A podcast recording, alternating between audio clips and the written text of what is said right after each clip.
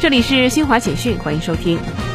世界卫生组织十六号公布的最新数据显示，截至欧洲中部时间十六号十七点四十四分，北京时间十七号零时四十四分，全球确诊病例较前一日增加二百零七万零六十九例，达到四亿一千四百五十二万五千一百八十三例；死亡病例增加一万零五百七十五例，达到五百八十三万两千三百三十三例。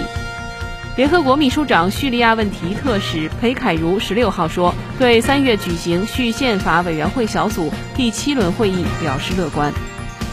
摩加迪沙消息，索马里警方十六号说，首都摩加迪沙当天发生自杀式炸弹袭击，造成至少两人死亡，十六人受伤。危地马拉城消息，危地马拉西南沿海地区十六号发生六点八级地震，截至目前造成一人死亡。以上由新华社记者为您报道。